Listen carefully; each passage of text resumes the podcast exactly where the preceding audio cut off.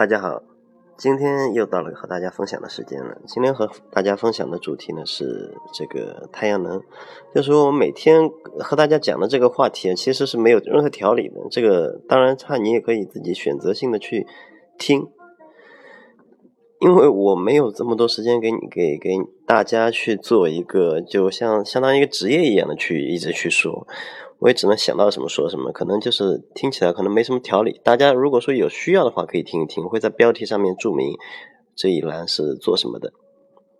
因为有些人就是所有的事情，这不有些客户他不一定要所有东西都得听。嗯，装修很烦，你如果把每样东西你需要的、不需要的都去听一遍，你你可能会听到最后，你会就就成科学家了，这挺讽刺的。就是每样东西都研究到最后就成科学家了。在中国装修，这没办法，就很多很多业内他自己都不专业，你逼得你也只能自己去学。今天呢，就是和大家讲一下这个太阳能这个事情。太阳能以以前不知道大家用过没有？就最早的时候，大家用的这种太阳能，其实是没办法去洗澡的。太阳能呢，分两种，一种是承压式，一种是非承压式。以前我说的是没办法洗澡的那种，都是。非承压式的，就可能现在七八线城市还在卖那种非承压式，那种太阳能真的是你没法去洗的。嗯，它主要为什么没法去洗？它的原因是因为它的水压不一样。就那种非承压式的，首先我说一下非承压式的怎么去分区分，从外观上区分它是非承压式和承压式。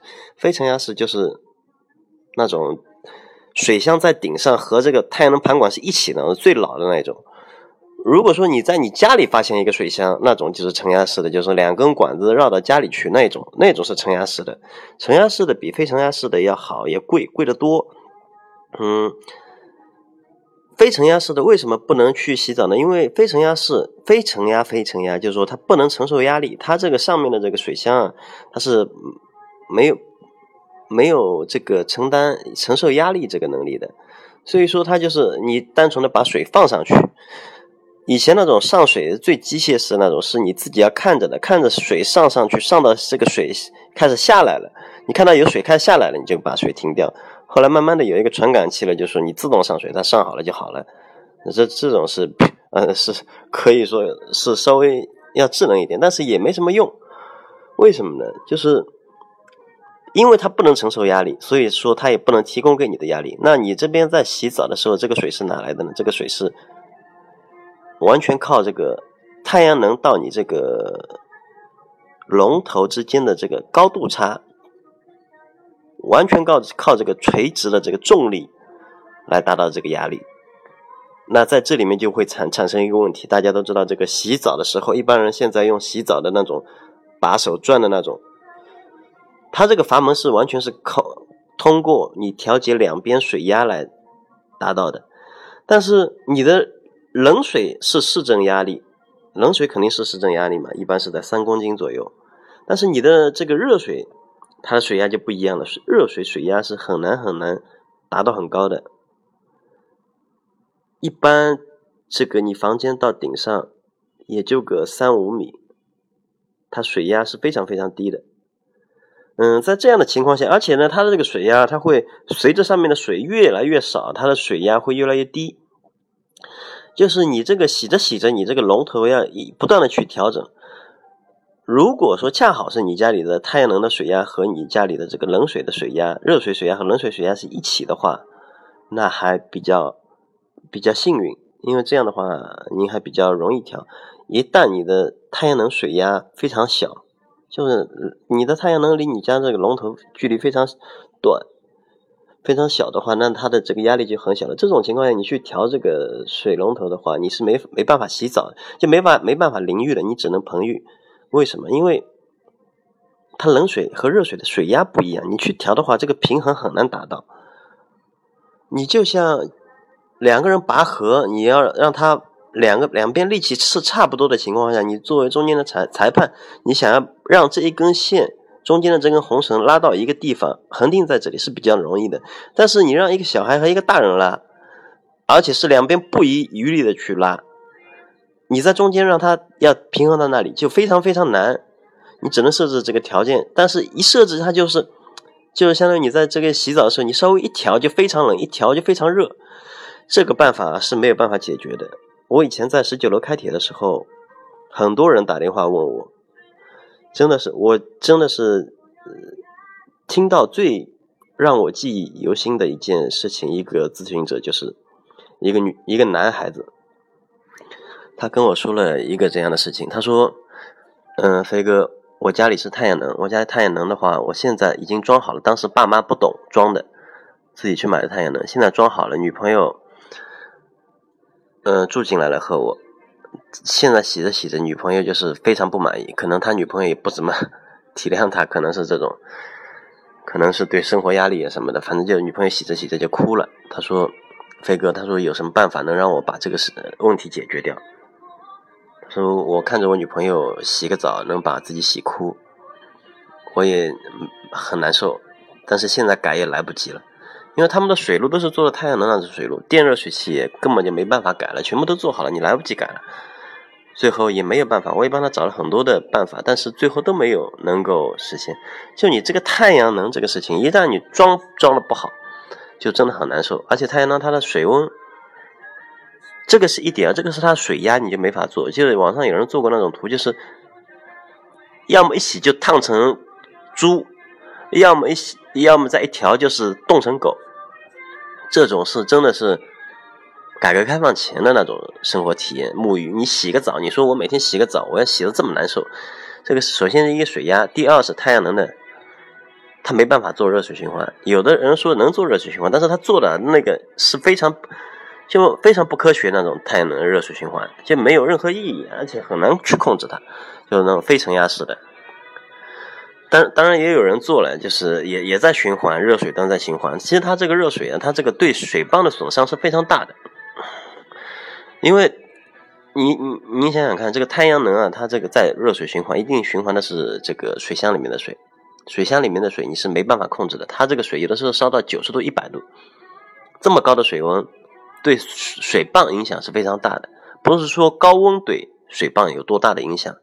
高温对水泵其实没有多大的影响，主要是高温了之后，内部的因为水泵它是抽抽水，抽水往前，抽水往前呢，它这个抽水的时候会形成一个负压，负压的话，水里面压力越低，它里面的气泡就越容易吸出来，所以说就是会产生气石，可能对水泵影响是比较大的。我们一般是不怎么建议去做的，因为它水温实在是你控制不了。你但是你不做热水循环吧，而且一般的太阳能经销商他也不会给你去做热水循环。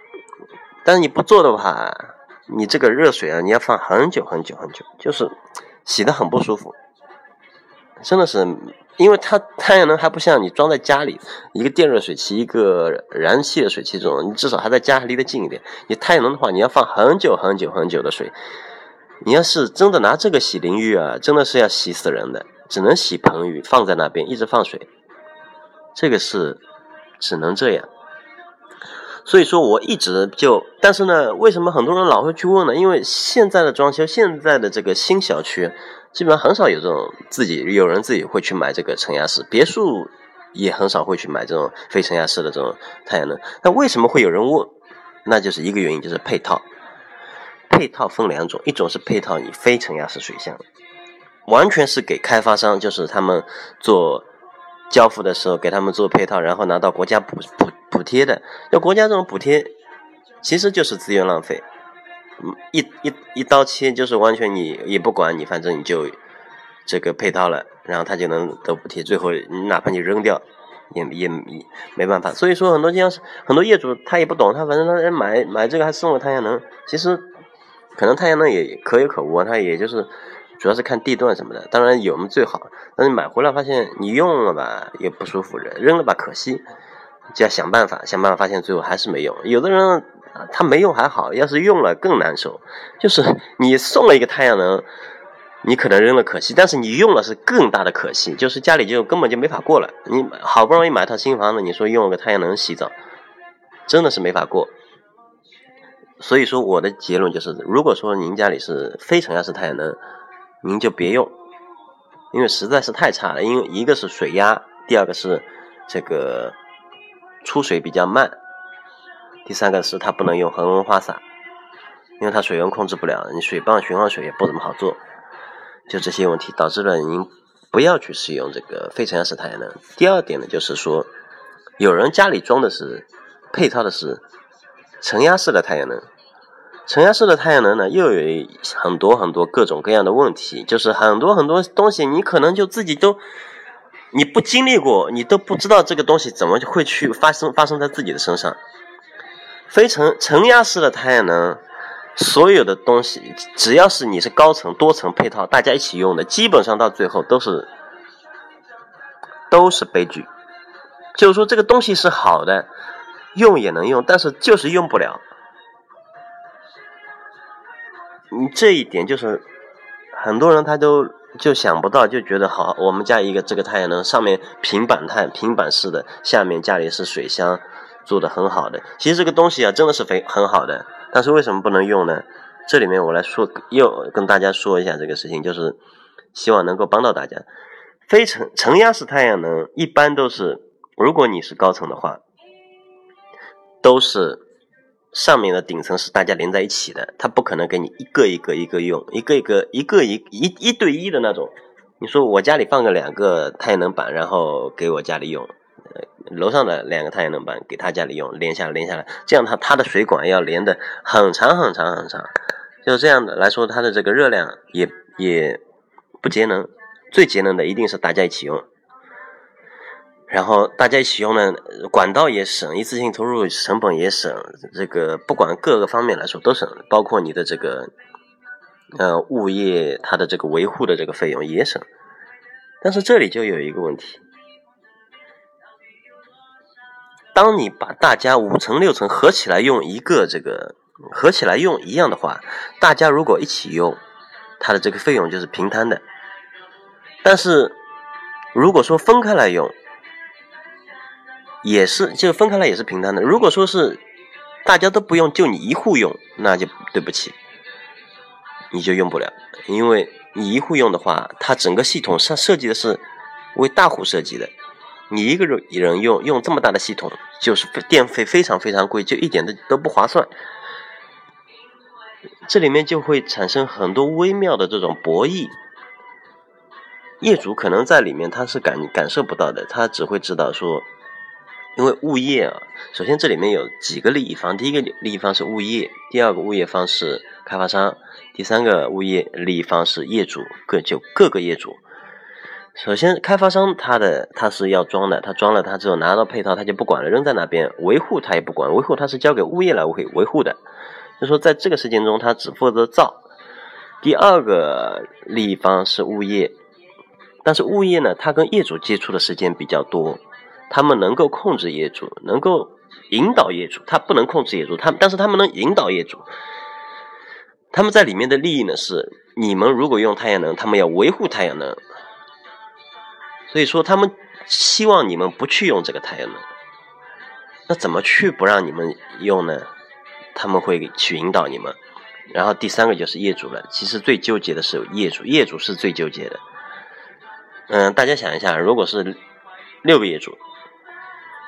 六个业主，只要有一个业主不用，剩下的五个业主都是伤害。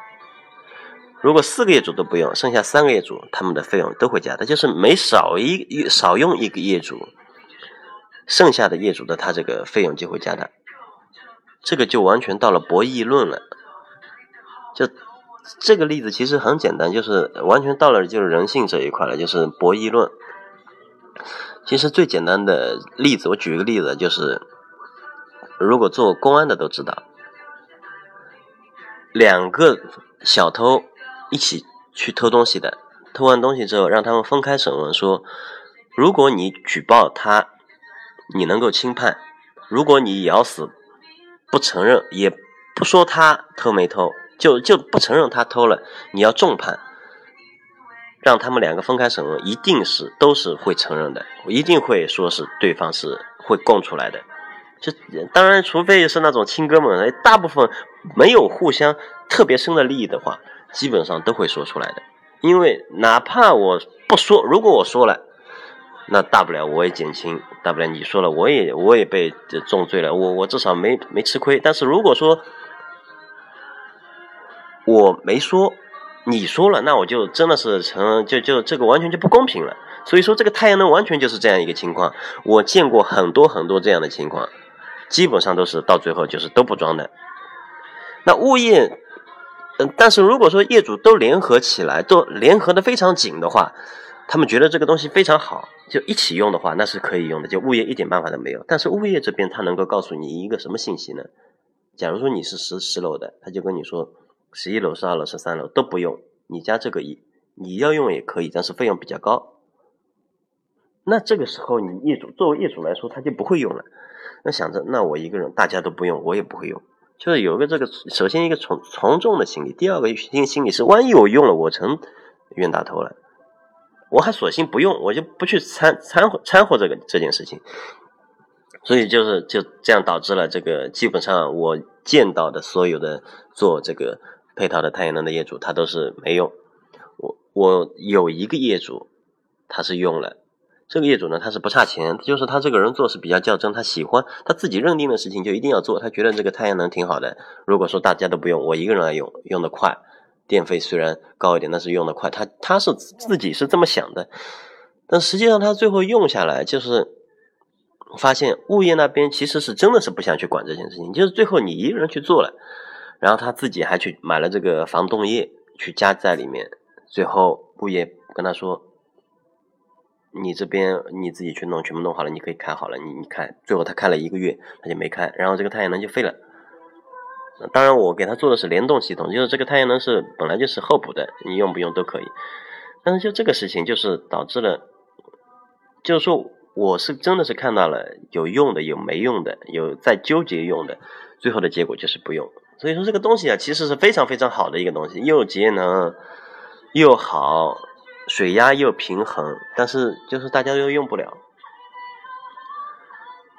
所以说平层配套的太阳，不管你是太阳能还是非非承压式太阳能还是非承压式太阳能，都是一个悲剧。你就拿到你就不要去想了。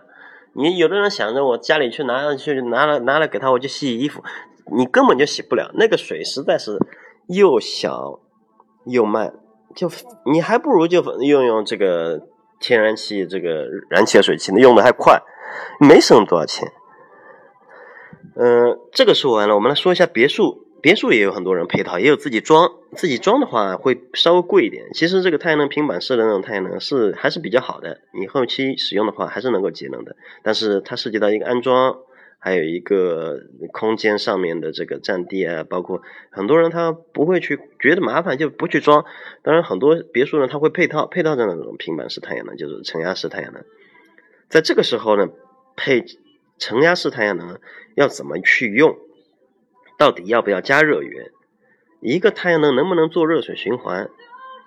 这些问题啊，真的是很多业主他会在初期选这个装修的时候，他会去问一起十个人，十个人会告诉他十个答案，他真的是不知道哪一个人说的是对的，但是他自己想想吧。我家里一个平板式太阳，这个承压式太阳能，而且它是带电加热的。虽然这个电加热功率非常低，但是他就觉得，我这太阳能好像家里有了这个之后，三百升水箱，三百升水箱，我想想自己家里应该够用了吧？太阳能再做个热水循热水循环也应该是够了。然后他们就做了，这个是第一种，这种做了之后啊。最要经历一年半之后，就是说他他现在做的这个决定，可能是他不经意间，或者说是就没有太注意的这样的一个决定，导致了他今今后这套别墅生活用水就没法去用。我是真的是见过这样的例子的，两户一户是我们做的，一户不是我们做的，但是这两户户业主是朋友，我们做的，我们是跟他说这样不行，另外一户。他的暖通经销商和他说，完全可以，肯定可以，打包票。因为从最开始的这个沟通上来说，业主都是不懂的，他默认就是每一个经销商，他对经销商都不是特别了解，但是他们对每一个经销商都是觉得你们是专业的，所以说他们就会觉得，嗯，那那可能是你被坑了，或者说你有钱，你再买一个热源。我觉得我这样装挺好的，我的经销商跟我说这样是可以的，那他就会就就真的就就这样做了，然后就开始正常装修啊，泥工啊、木工啊、油漆啊，后面大量的这种装修花了几百万，真的是眼看着他这样装下去的，最后装完了，我们这边一点问题都没有，家里用的非常舒服，他们那边就你进去是。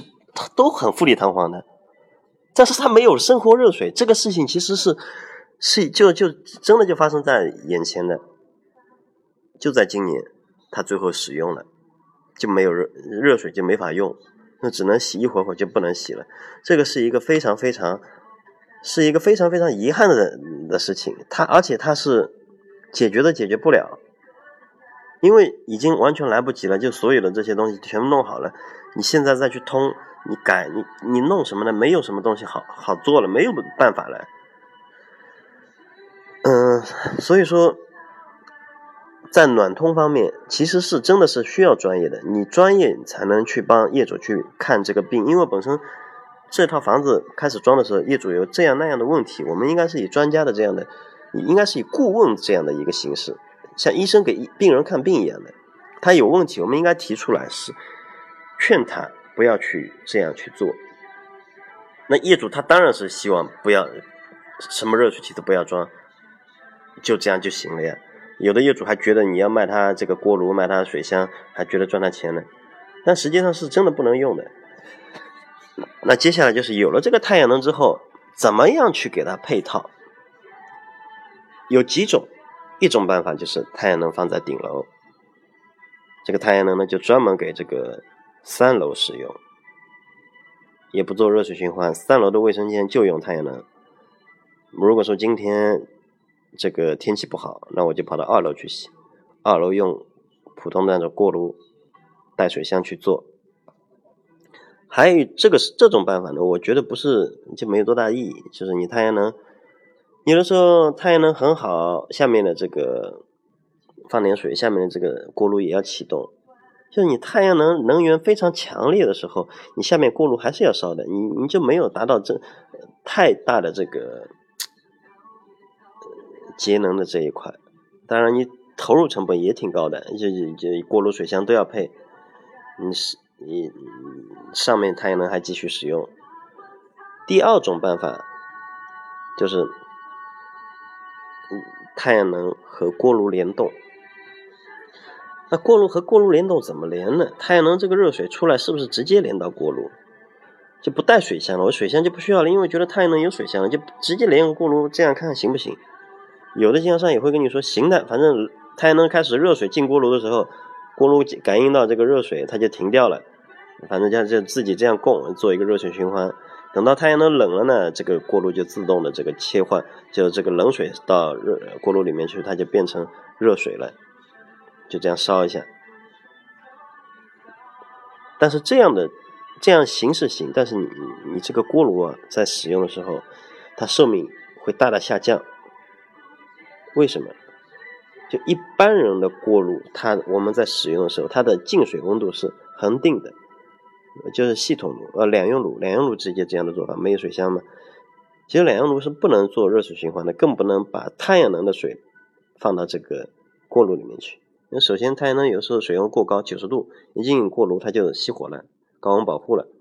你这个本身对它那就损伤损伤挺大。第二点就是，太阳能的水会先冷后热，先热后冷，它这个进水温度是不断的改变的，但是你的出水温度是恒定在那个温度的，就是它的火苗要忽大忽小，忽大忽小，它的电路板要一直的频繁的去切换。别人家的锅炉一直使用。一点问题都没有，一年四季只要切换两次，就是夏季夏季模式和冬季模式。但是你们家的这个锅炉，它要一直的切换，就你每用一次就切换要很多很多次。